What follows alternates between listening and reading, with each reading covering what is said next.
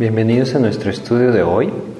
Hoy estaremos compartiendo nuevamente en el Evangelio de Juan, capítulo 21. Vamos a hacer una oración para pedirle a Dios que nos guíe y así poder comenzar nuestro estudio de hoy. Vamos a orar. Señor, queremos agradecerte esta oportunidad que nos das nuevamente de compartir tu palabra. Queremos pedirte tu dirección, Señor, y rogarte que seas tú quien a través de tu palabra pues habla a nuestros corazones, Señor, y nos alienta a poner nuestros ojos solamente en ti. Guíanos, Señor, te lo pedimos en el nombre de Jesús. Amén. Pues hemos estado compartiendo anteriormente de Juan 21 y vimos en este capítulo cómo el Señor Jesucristo nuevamente les enseña a sus discípulos después de haber resucitado. Él se encuentra en la playa y hemos visto esta historia como Simón Pedro dice voy a pescar, como él regresa a esta actividad que durante tres años y medio no había realizado y busca lastimosamente volver atrás, volver a aquel camino del cual Cristo lo llamó. Y es ahí en donde vemos la enseñanza, la enseñanza de cómo el Señor busca afirmar el llamado en la vida del apóstol Pedro y en la vida de los demás discípulos, ¿no? Veíamos cómo a pesar de que la mayoría de los que se encontraban con él no eran pescadores, pues también van a pescar. Y han abandonado la pesca de hombres para buscar nuevamente la pesca de peces. Algo que nosotros no debemos, no podemos darnos el lujo de perder de vista. Es que el Señor nos llama a cada uno de nosotros a ser pescadores de hombres. Y Dios anhela que nuestra vida esté enfocada en esto, Independientemente de la tarea que nosotros realizamos diariamente en nuestros trabajos, en nuestro estudio o en lo que nos estemos dedicando, realmente debemos apropiar esto. Dios me llama a ser pescador de hombres y como pescador de hombres Él anhela que mi vida sea luz, que pueda reflejar al Señor, que pueda manifestar a Cristo, que mi corazón esté siempre preparado para presentar razón de la esperanza que hay en nosotros. Ese es el llamado de Dios. Y cada uno de nosotros lo debe buscar con, con toda claridad, que Cristo pueda tener esa prioridad en nuestras vidas. Y vemos aquí en este pasaje algo que también nos habla de ese amor y ese cuidado que el Señor Jesucristo tiene por nosotros. Porque vemos que cuando ellos ven que es el Señor, pues eh, llegan a tierra, Pedro se ha lanzado antes que todos, todo esto lo estudiamos anteriormente. Y encuentran al Señor Jesucristo en la playa, que ha puesto, se nos dice, ha puesto brasas, pez y pan. Y está ahí listo para alimentar a los discípulos. Es algo hermoso el poder entender que antes de enviarnos, antes de, de darnos esa tarea de ir por todo el mundo y predicar el Evangelio, el Señor quiere alimentarnos. Y es lo que pasa acá.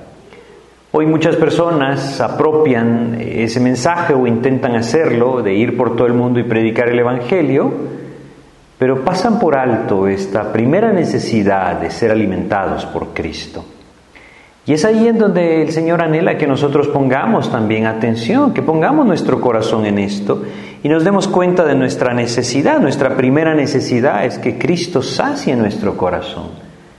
Es decir, después de nuestra salvación, Cristo anhela ser el todo de nuestras vidas, darnos esa vida plena, esa vida plena a través de la cual cada uno de nosotros puede disfrutar de la gracia del Señor. La gracia de Dios no solamente tiene que ver con nuestra salvación, es todo lo que debe dirigir también nuestro servicio a Cristo, la tarea que Dios nos ha encomendado. Y es algo que vemos acá, vemos acá porque cuando el apóstol Pedro llega, entonces se, topa con aquello que el Señor Jesucristo le va a decir. Y a pesar de que ya lo leímos en nuestro estudio anterior, vamos a, a volver a pasar por estos versículos y vamos a ver esta enseñanza. Dice desde el versículo 15 de Juan capítulo 21 lo siguiente. Dice, cuando hubieron comido, Jesús dijo a Simón Pedro, Simón, hijo de Jonás, ¿me amas más que estos? Platicamos anteriormente, el Señor Jesucristo usa aquella palabra de la cual nosotros tenemos nuestra palabra agape, o bueno, la palabra que él usa, eh, Juan la escribe como agapao, Habla del amor verdadero, el amor profundo, el amor que Dios produce, un amor genuino, un amor que no, no busca nada a cambio, es el amor divino, el amor que solamente Dios puede producir en el corazón. Le dice, ¿me amas más que estos? Y hace referencia a aquellos que están alrededor de Él. ¿Estás por encima de ellos, Pedro? ¿Me amas más que ellos, Pedro? Anteriormente entendemos que Pedro rápidamente hubiera dicho, por supuesto Señor, que yo te amo más, pero no olvidemos que Pedro le ha negado tres veces al Señor Jesús. Y Juan nos está contando esto. Juan escribe esto guiado por el Espíritu de Dios 60 años después de que esto haya sucedido. Y a través de esto está trayendo una enseñanza hermosa a aquellos creyentes que estaban en ese momento y a nosotros también. La enseñanza de que el Señor Jesucristo busca nuestros corazones. Él nos conoce. ¿Me amas más que estos? El Señor Jesús conocía el corazón de Pedro, sabía lo que había en su corazón, pero quería que Pedro se diera cuenta, que Pedro se viera enfrentado. Pedro le ha negado tres veces a Jesús. No se atreve a precipitarse rápidamente y decirle, por supuesto que te amo más que cualquiera, Señor. No lo hace, sino que tristemente Pedro responde, sí, Señor, tú sabes que te amo. Y hablamos de ese juego de palabras, este te amo es otra palabra, no es la misma palabra, es, es una palabra que expresa un amor distinto, un amor fraternal, la palabra fileo. Sí, Señor, tú sabes que, tengo ese amor fraternal por ti. No estuvo a la altura de lo que Cristo le dijo, y sin embargo el Señor Jesucristo no le reprocha no le dice, regresa cuando me ames, Pedro. No le dice, ¿te das cuenta, Pedro, cómo has fallado? No le dice nada de esto. Le dice, apacienta mis corderos. Esto es gracia. Es la gracia de Dios. Y cuán importante es aprender esta lección de que nosotros debemos poner nuestros ojos en esa gracia de Dios. Es la gracia de Dios la que puede sostener la vida del creyente que vive para Él. Es algo que nosotros no podemos perder de vista. El apóstol Pablo, escribiendo de su propia vida, dice allá en 1 Corintios, en el capítulo 15 de 1 Corintios, él escribe lo siguiente, él dice, pero por la gracia de Dios soy lo que soy, y su gracia no ha sido en vano para conmigo. Antes he trabajado más que todos ellos, pero no yo, sino la gracia de Dios conmigo. La tarea del creyente es una tarea que requiere de la gracia de Dios, y déjenme compartirles Quizá de una forma más clara esta, esta idea, esta enseñanza. Todos nosotros vamos a fallar. Pedro falló, falló grandemente, ¿no? Lo leímos antes en nuestro estudio del Evangelio de Juan. Si, si simplemente regresamos un poco, solamente para, para leer el capítulo 18, versículo 27 nada más y recordar, negó Pedro otra vez y enseguida cantó el gallo. Pedro ha fallado, le ha fallado al Señor Jesucristo y en su corazón él mismo se siente desechado, él mismo se ha desechado a sí mismo. Pero la gracia de Dios no es así, la gracia del Señor nos cautiva. Importante es que entender, es entender esto, que Dios está llamando a cada uno de sus hijos a servirle, a llevar el mensaje de salvación. Y esto no depende de nuestra fidelidad, no depende de nuestra capacidad para no fallar. Si nosotros hacemos un, rápido repaso de las escrituras, nos daremos cuenta que todos aquellos hombres que Dios nos presenta en su palabra, usados grandemente por Dios, fallaron. Y la gracia de Dios les sostuvo aún en el momento previo de la venida de Cristo, es decir, en el Antiguo Testamento. La gracia de Dios estuvo ahí para sostenerles. Si tan solo recordamos a Noé, Noé falló. Recordemos también la vida de Abraham. Abraham falló. Yendo un poco más adelante y pasando por Moisés, Moisés falló. El rey David falló. Aún aquel gran profeta que fue arrebatado al cielo en un torbellino, Elías, Elías también falló. Y estamos hablando de los campeones de la fe, es decir, hombres que Dios nos deja en su palabra como un vivo ejemplo del poder de Dios transformando un corazón. Y fueron hombres que fallaron. Esto es alentador, ¿saben? Es alentador no porque estemos entonces buscando una licencia para fallar. No, debemos entender que no es así. Debemos entender el carácter de Cristo. Él nos llama a vivir con fidelidad a Él. Ese es su anhelo. Él quiere formarse en nosotros. Pero también debemos entender que no podemos poner nuestros ojos en nosotros mismos. Debemos ponerlos en Jesús. Pedro falló y el Señor no lo desecha, no le dice, te das cuenta Pedro que has fallado, ya no puedes servirme.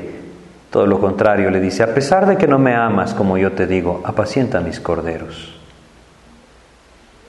Capítulo 21, versículo 16 de Juan nuevamente dice, volvió a decirle la segunda vez, Simón, hijo de Jonás, ¿me amas? Pedro le respondió, sí, Señor, tú sabes que te amo. Le dijo, pastorea mis ovejas. Nuevamente el juego de palabras es el mismo, hablábamos antes en nuestro estudio anterior. El Señor Jesucristo ahora omite aquella frase más que estos. Ahora solamente le dice, ¿me amas, Pedro? ¿Me amas con el amor de Dios en tu corazón? ¿Me amas de la manera que yo te amo? Pedro nuevamente no se atreve y le dice, sí, Señor, tú sabes que tengo ese amor fraternal por ti. Y nuevamente el Señor. El Señor extiende su gracia y le dice, Pedro, aún así pastorea mis ovejas. Y Pedro debe entender, al igual que nosotros, que no se trata de nuestra capacidad, que no se trata de nuestra fidelidad, se trata del poder de Dios, de la gracia de Dios. Esto no quiere decir que el creyente no deba vivir buscando el rostro de Cristo. Es lo que hemos estudiado en el Evangelio de Juan, esa necesidad de comunión, de intimidad con el Señor, de apropiar su palabra, de vivir en ella. Pero debemos reconocer que vamos a fallar y en el momento que fallemos debemos poner nuestros ojos en Cristo y no en nosotros. En lo que Él hizo por nosotros, en ese maravilloso regalo del Señor, de una salvación por gracia. ¿Me amas, Pedro? Pedro le dice, te quiero, Señor, con un amor fraternal. Y aún así el Señor le dice, pastorea mis ovejas. Es la gracia de Dios la que sostiene la vida del creyente, no su perfección. Yo quisiera compartir con ustedes algunos versículos, como en 2 de Timoteo, capítulo 2 de 2 de Timoteo, versículo 13, dice lo siguiente, si fuéramos infieles, Él permanece fiel. Él no puede negarse a sí mismo. Esto es gracia. Cristo no puede negarse a sí mismo, su amor y su perdón están ahí. Aquel que los apropia, los vive y los disfruta, la gracia del Señor le cubre. Pastorea mis ovejas, le dijo a Pedro.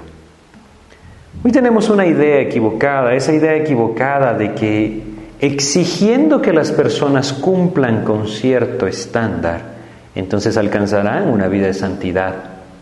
No es así. Lo que Dios anhela es que nosotros nos demos cuenta que todo, todo debe ser movido por el poder de Dios. Es cuando nosotros encontramos gracia en Cristo que nosotros podemos descansar en Él. Estudiando este pasaje leí un ejemplo, un ejemplo que un hombre de apellido Swindol ponía. Él contaba la historia de cuando fue construido el puente, este gran puente en San Francisco en Estados Unidos. Cuando este puente fue construido, él contaba de que la primera mitad del tiempo, o más bien la primera parte, la primera eh, parte de, de construcción, 23 hombres perdieron la vida. Cayeron de esas estructuras altas y perdieron la vida. Luego las personas ya no querían trabajar en esta construcción y las que lo hacían lo hacían con tal temor que avanzaban muy poco cada día de trabajo. Los constructores no sabían qué hacer, el temor estaba apagando por completo los deseos de los trabajadores de estar ahí. Y entonces hicieron algo insólito. Mandaron a construir una red la red más grande que jamás se había construido, y la extendieron por debajo de toda esta construcción. Los hombres que estaban arriba tomaron confianza. En los siguientes días, diez trabajadores cayeron y sus vidas fueron salvadas por esa red que estaba debajo de ellos. Esto incluso les dio más seguridad. Se dieron cuenta que el caer no era sinónimo de morir. Empezaron a trabajar rápidamente y en menos de la mitad de lo que la primera parte les había llevado, ese puente fue terminado. Él comparaba esto y decía, así es la gracia de Dios. Aquel que conoce la seguridad que tiene en Cristo, tiene entonces la confianza de vivir para Cristo y sostenerse en la gracia del Señor. Si se trata de nosotros, estamos perdidos. Si se trata de Cristo, entonces estamos salvados. Y es ahí donde nuestros ojos deben estar puestos hoy, en Jesucristo. Es en Él que nuestros ojos deben ponerse, en esa gracia salvadora que Él nos dio. Si nosotros vamos a Romanos capítulo 5 y leemos el primer versículo, Romanos capítulo 5, versículo 1, nos habla de tres cosas, tres cosas vitales para nuestra vida. Para nuestra vida en Cristo me refiero. Dice, justificados. Esta palabra justificados está en un tiempo en que nos, eh, eh, nos, expresa que es algo que se hace y se sigue haciendo. Podríamos decirlo, estando justificados, o más bien siendo justificados.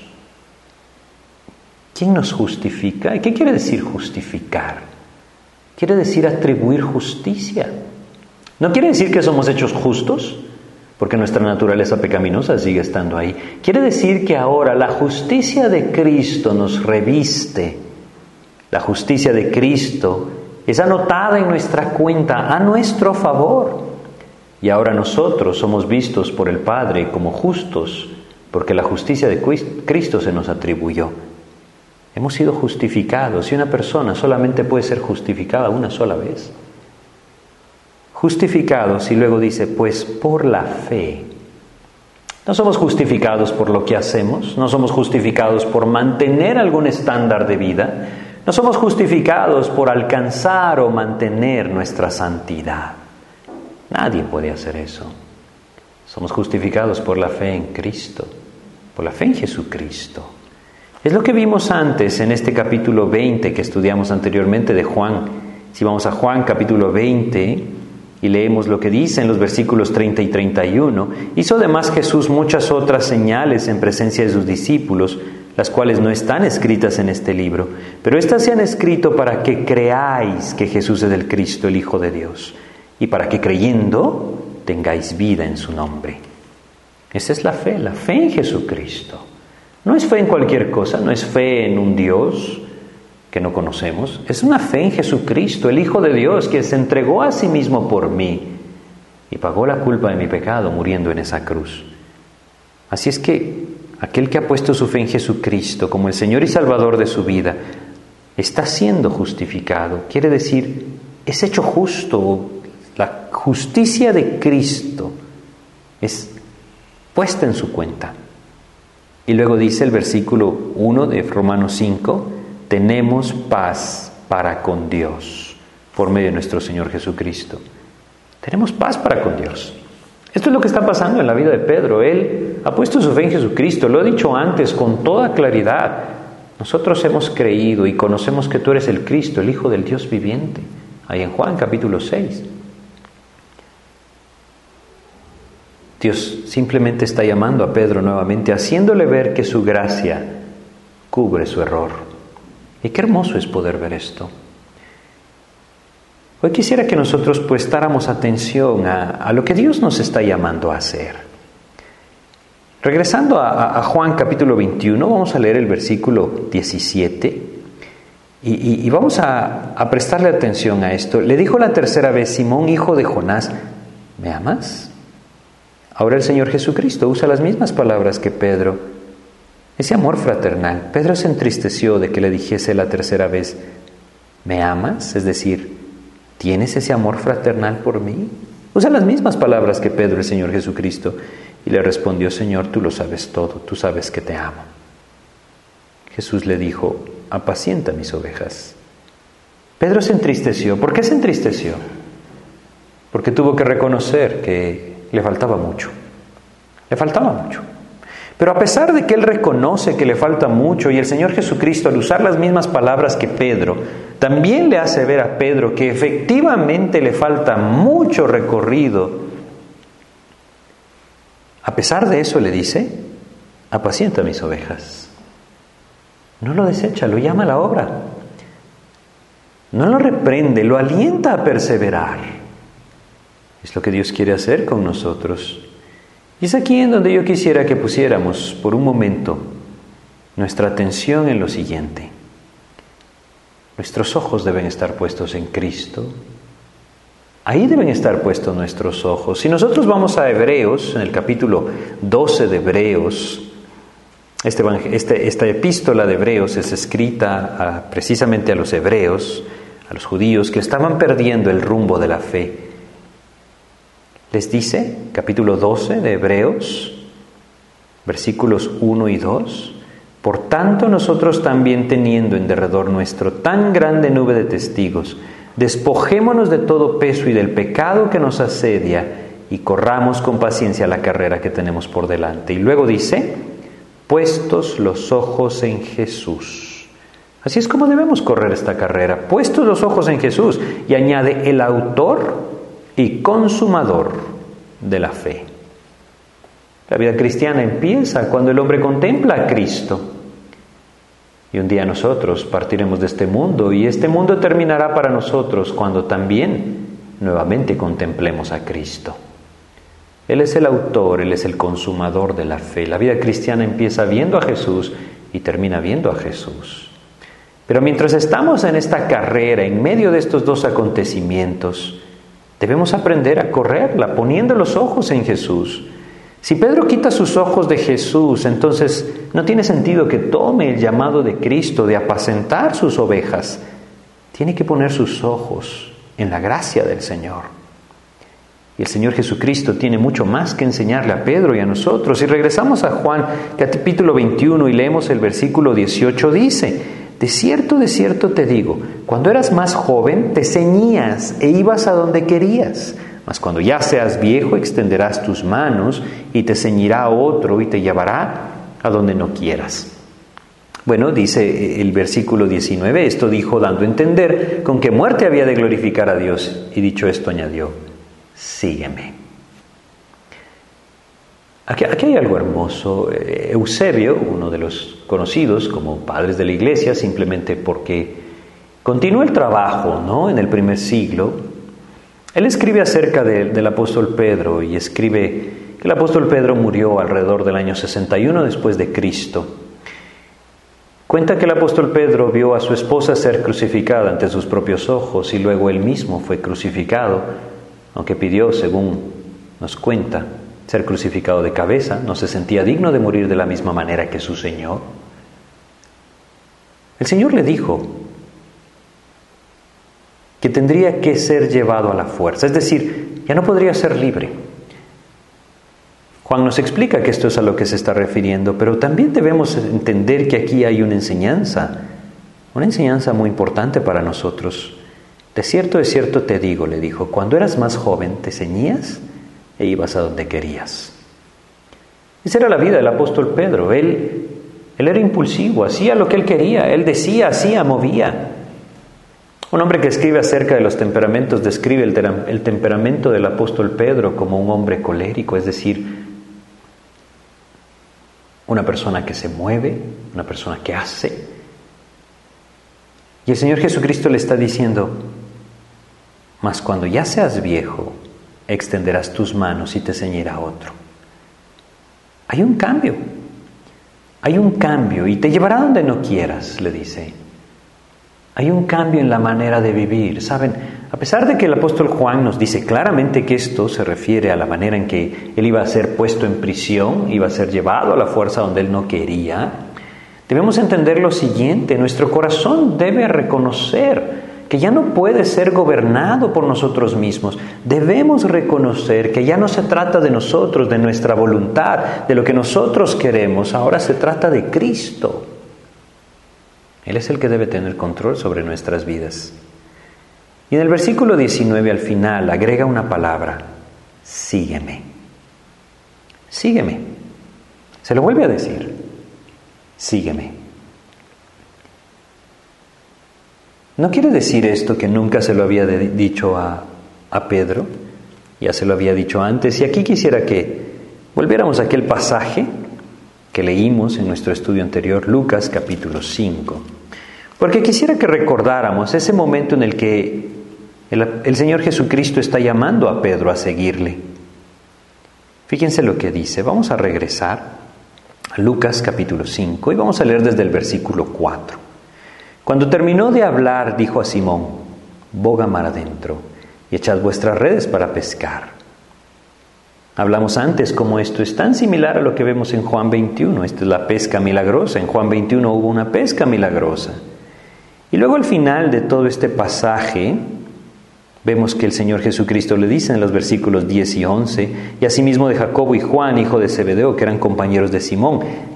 Pero Jesús dijo a Simón, no temas, desde ahora serás pescador de hombres. Y fíjense lo que dice. Y cuando trajeron a tierra las barcas, dejándolo todo, le siguieron.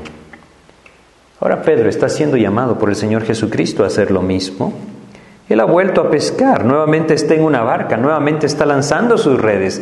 Nuevamente el Señor le está diciendo, Pedro, aunque has fallado, debes seguirme. Mi gracia cubrirá tus errores. Sígueme y apacienta mis ovejas.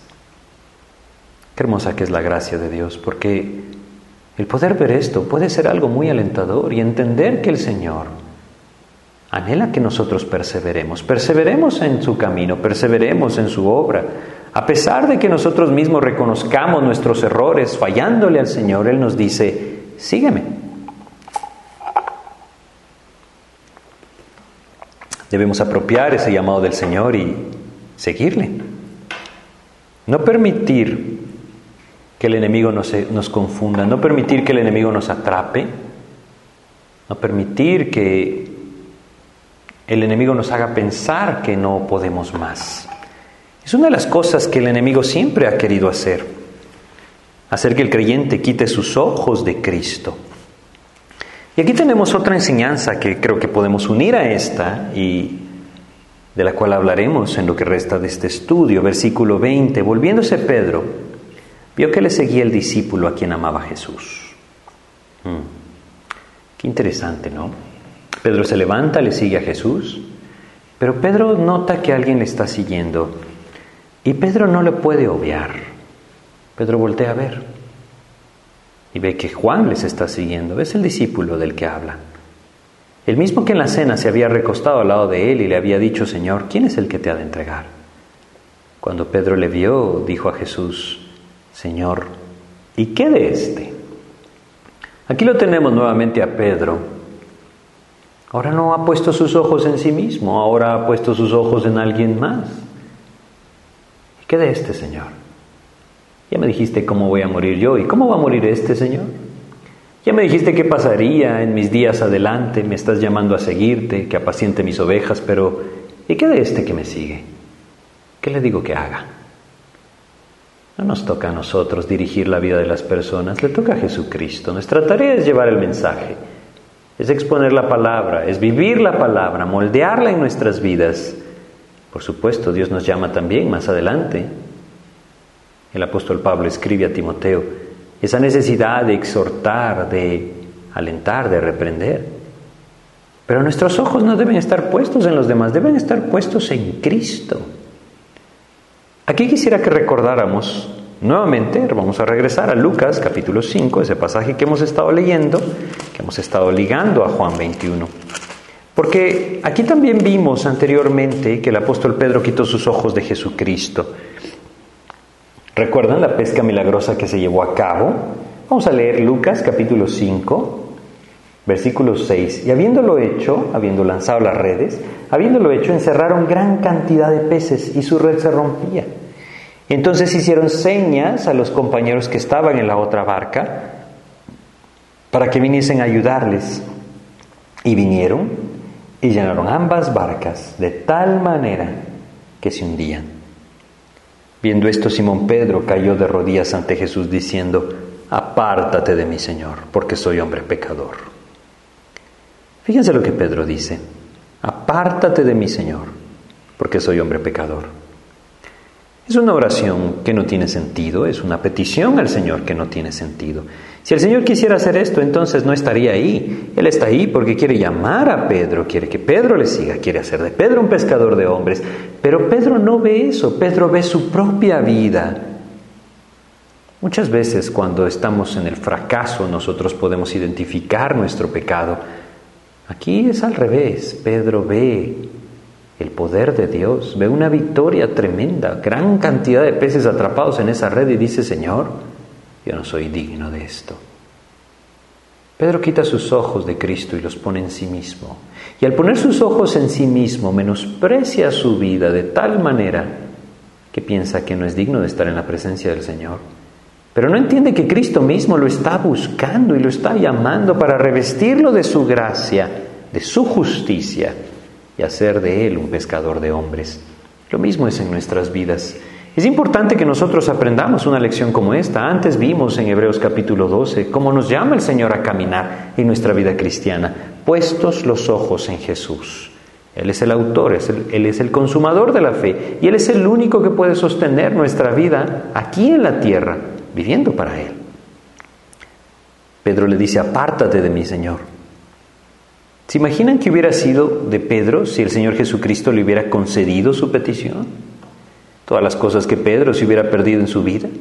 No tendríamos las epístolas que el, mismo Pedro escribió, el Evangelio de Marcos, escrito a través de Marcos, pero en las experiencias de Pedro no lo tendríamos. No podríamos estar estudiando Juan 21, lo que pasó con el apóstol Pedro después de la resurrección. No tenía sentido esta petición. Si nosotros ponemos nuestros ojos en nosotros mismos y quitamos nuestros ojos de Cristo, nos encontraremos en la misma condición que Pedro, probablemente haciendo peticiones sin sentido. Dos pecados pueden surgir cuando nosotros ponemos nuestros ojos en nosotros mismos. O nos enorgullecemos pensamos que pensando, perdón, nos enorgullecemos pensando que somos tan buenos, tan aptos, tan dignos que por eso el Señor nos está buscando. O lo contrario, el otro pecado sería el desaliento. Ponemos nuestros ojos en nuestros defectos, en nuestros errores, en nuestra propia pecaminosidad y nos desechamos, nos desalentamos y renunciamos. Es por eso que es tan importante entender algo como esto. No debemos poner nuestros ojos en nosotros mismos. Por supuesto que Dios nos llama a ver nuestra vida reflejada en el espejo de la palabra, Dios nos llama a que nosotros podamos vernos ahí, podamos ir a Él y confesar nuestro pecado. Es evidente que sí, pero lo que debemos ser cuidadosos es de no poner nuestros ojos en nosotros mismos, sino que debemos ponerlos en Cristo y en su gracia. Ahí es donde está entonces la victoria, ahí es donde está el poder de Dios, no en nosotros, en Cristo. Jesucristo no hace caso a la petición de Pedro. Sabía que Pedro estaba con temor, dice el versículo 9 de Lucas 5, porque por la pesca que habían hecho el temor se había apoderado de él y de todos los que estaban con él. Y entonces el Señor le dice, Pedro, no temas. Dice el versículo 10, no temas, desde ahora serás pescador de hombres. Para esto he venido, Pedro, para llamarte. Es a ti a quien quiero, a un pecador como tú. A ese es al que quiero a ese es el que voy a usar, un pecador como tú. Importante que es comprender esto, ¿no?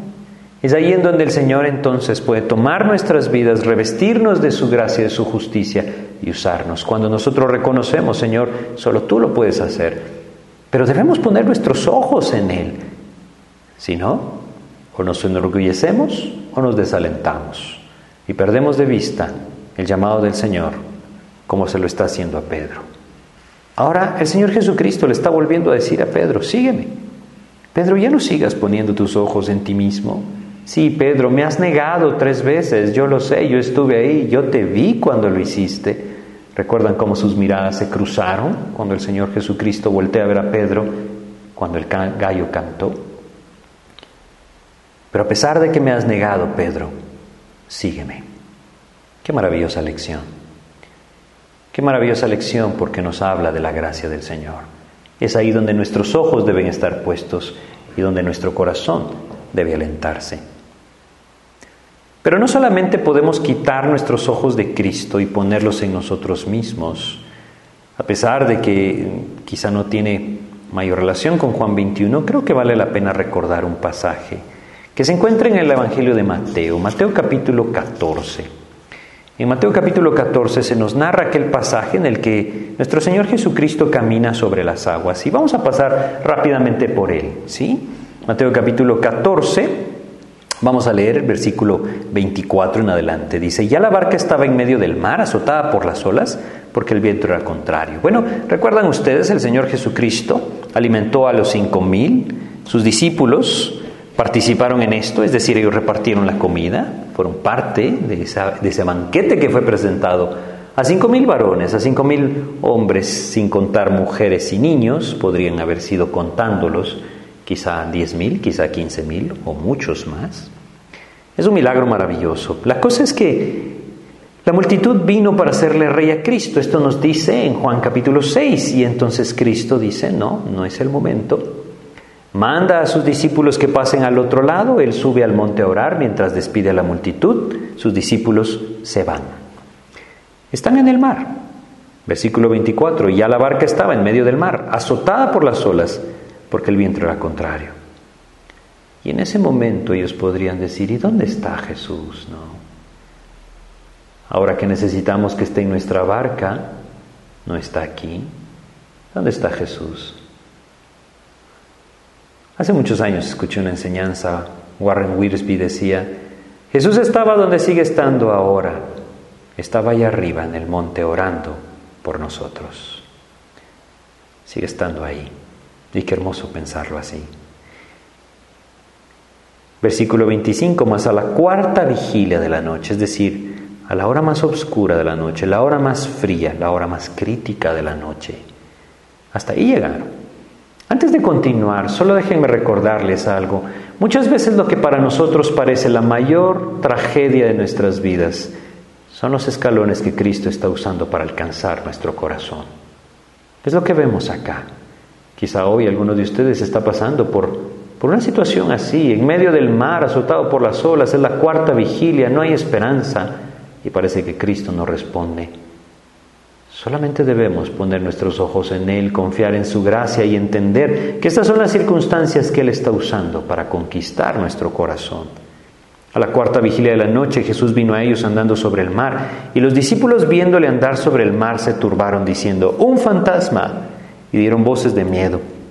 Pero enseguida Jesús le habló diciendo, Tened ánimo, yo soy, no temáis. Entonces le respondió Pedro y dijo, Señor, si eres tú, manda que yo vaya sobre ti, perdón, que vaya, que vaya a ti sobre las aguas. Aquí encontramos a Pedro nuevamente. Antes lo vimos ahí en Lucas capítulo 5, quitó sus ojos de Jesús, los puso en sí mismo. Ahora veramos lo que pasa. Le dice, Señor, si eres tú, manda que yo descienda a las aguas, que yo vaya a ti sobre las aguas.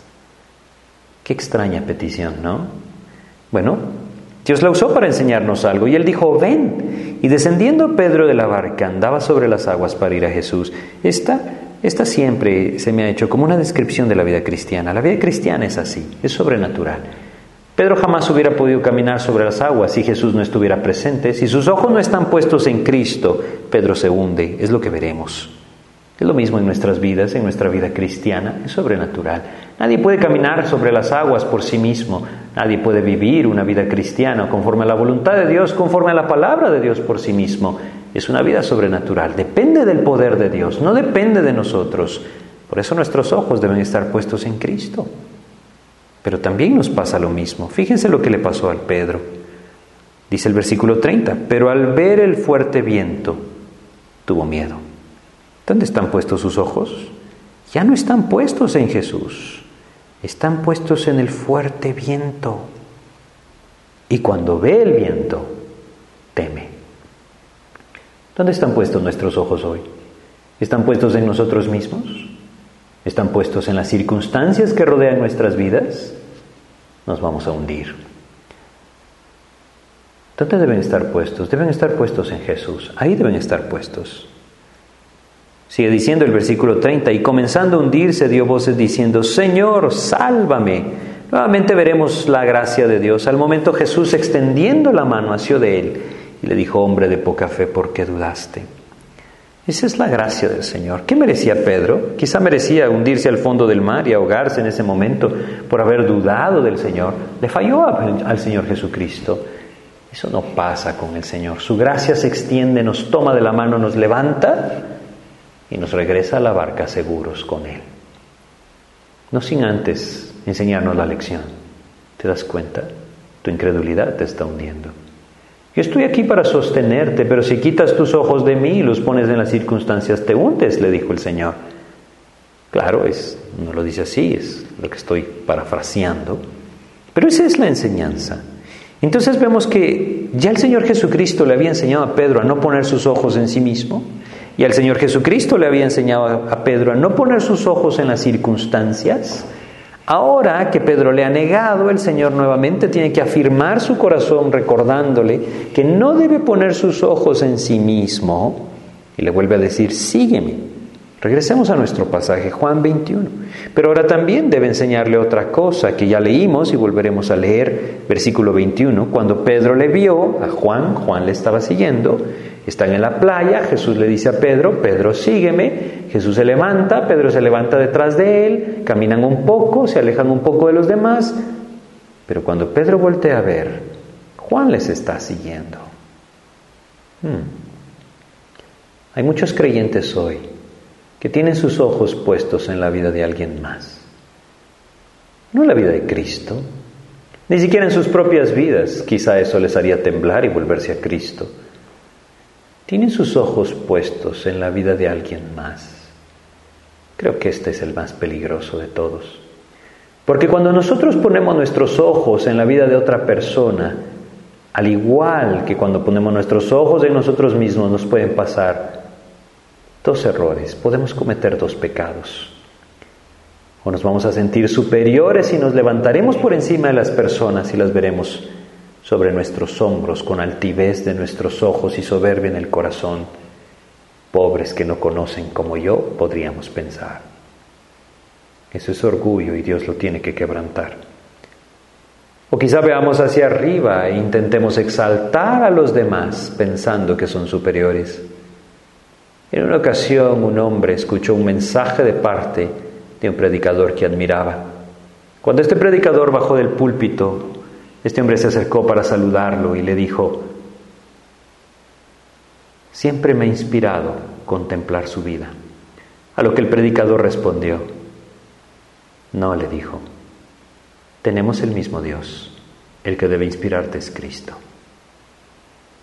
Eso es lo que nosotros debemos hacer. Debemos poner nuestros ojos en el Señor Jesucristo, no en nadie más.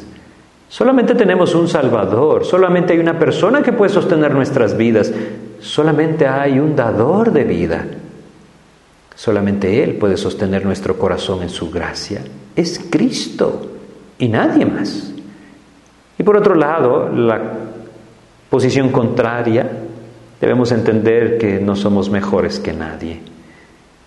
Debemos entender que cuando nosotros pensamos que somos superiores a otra persona, estamos asumiendo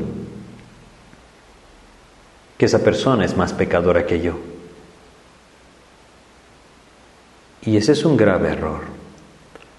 Puede llevarme a menospreciar mi propio pecado, es decir, a no verlo con claridad. Cuán importante es entender esto. No debemos poner nuestros ojos en los demás. Muchas veces nosotros queremos moldear la vida de las demás personas para que sean como nosotros pensamos que deben ser sus vidas. Eso solamente Cristo lo puede hacer. No nos toca a nosotros hacerlo. Espero que me entiendan. Es una enseñanza peligrosa. Y es una enseñanza que quizá no sea recibida por algunos. Pero es lo que el Señor nos enseña. Fíjense lo que el Señor Jesucristo le dice a Pedro. Cuando le dice, ¿y qué de este? Versículo 22, Jesús le dijo, si quiero que Él quede hasta que yo venga, ¿qué a ti? Y añade, sígueme tú. El Señor Jesucristo le está diciendo, Pedro, Pedro, no te toca a ti saber lo que voy a hacer con Él. No te toca a ti intentar dirigir su vida o llevarle el mensaje que yo quiero que le lleves. No, Pedro, no te toca a ti. Me toca a mí encargarme de él. Sígueme tú. Hay muchas personas que tienen como pasatiempo juzgar la vida de otros creyentes. Qué peligroso que es esto. Es un pecado terrible ante los ojos del Señor. Lo que nosotros debemos hacer es poner nuestros ojos en Cristo, caminar detrás de Él y esperar que el Señor use nuestras vidas conforme a su gracia, conforme a su gracia. Porque si nosotros no tenemos claramente nuestros ojos puestos en Cristo, no podremos entonces llevar a cabo la tarea del Señor. Yo quisiera que fuéramos a segunda de Timoteo. En el capítulo 4 de segundo de Timoteo leemos lo siguiente. Fíjense lo que dice. Primera de Timoteo, perdón, segunda, segunda de Timoteo, capítulo 4, dice acá, versículo 1 y 2, Te encarezco delante de Dios y del Señor Jesucristo, que juzgará a los vivos y a los muertos en su manifestación y en su reino. Y añade, que prediques la palabra. Eso es por excelencia el llamado del Señor. Que instes a tiempo y fuera de tiempo redarguye, reprende, exhorta y luego añade algo que no perdemos, no debemos, perdón, perder de vista, con toda paciencia y doctrina. Con toda paciencia y doctrina. Pero si nosotros ponemos nuestros ojos en las personas y nos sentimos superiores, jamás lo haremos con paciencia y doctrina lo haremos enseñoreándonos de los demás y esa no es la voluntad de Dios. Así es que debemos entender. Pedro quitó sus ojos de mismo, del Cristo y los puso en él mismo y se sintió desechado. Cristo tres veces lo confirmó y le dijo, Pedro, apacienta mis ovejas. Pedro, sígueme. Pedro ya había aprendido a no poner sus ojos en las circunstancias, sino en Cristo mismo. Y ahora Pedro está aprendiendo. No pongas tus ojos, Pedro, en los demás, que a ti, sígueme tú. Ese es el llamado del Señor también a nuestras vidas. Todo viene por gracia, su gracia nos sostiene. Y como su gracia nos sostiene, su gracia también podrá conquistar y sostener a aquellos que están a nuestro alrededor. Así es que sigámosle a Cristo. Tomemos este llamado del Señor y sigámosle a Cristo, como lo leímos en Lucas capítulo 5, y dejándolo todo le siguieron. Levantémonos y sigamos a Jesús, no poniendo nuestros ojos en nuestros pecados, no poniendo nuestros ojos en nuestras debilidades. Si los traemos a Cristo, Él los cubrirá. No poniendo nuestros ojos en las circunstancias, muchas veces son abrumadoras y nos desalentarán no poniendo nuestros ojos tampoco en los demás. Es tarea del Señor conquistar sus corazones. Él mismo nos llevará a anunciar su mensaje a los que Él tenga preparados. Lo importante es entender, sígueme tú, sígueme tú. Ese es el llamado de Dios a cada uno de nosotros, sígueme tú. Vamos a detenernos acá y en nuestro próximo estudio estaremos terminando el Evangelio de Juan. Vamos a orar. Señor, te damos gracias, Padre, por esta oportunidad que hoy nos das de compartir tu palabra y agradecemos, Señor, tu dirección. Pedimos tu ayuda, Señor, para que nuestros ojos realmente estén puestos en ti. Ayúdanos a no quitarlos de ti, Señor, a que estén fijos en ti, a caminar por fe, apropiándonos de tu gracia. Guíanos, Señor. Te pedimos y te agradecemos todo esto en el nombre de Jesús. Amén, Señor. Muchas gracias por su atención. Que Dios les bendiga.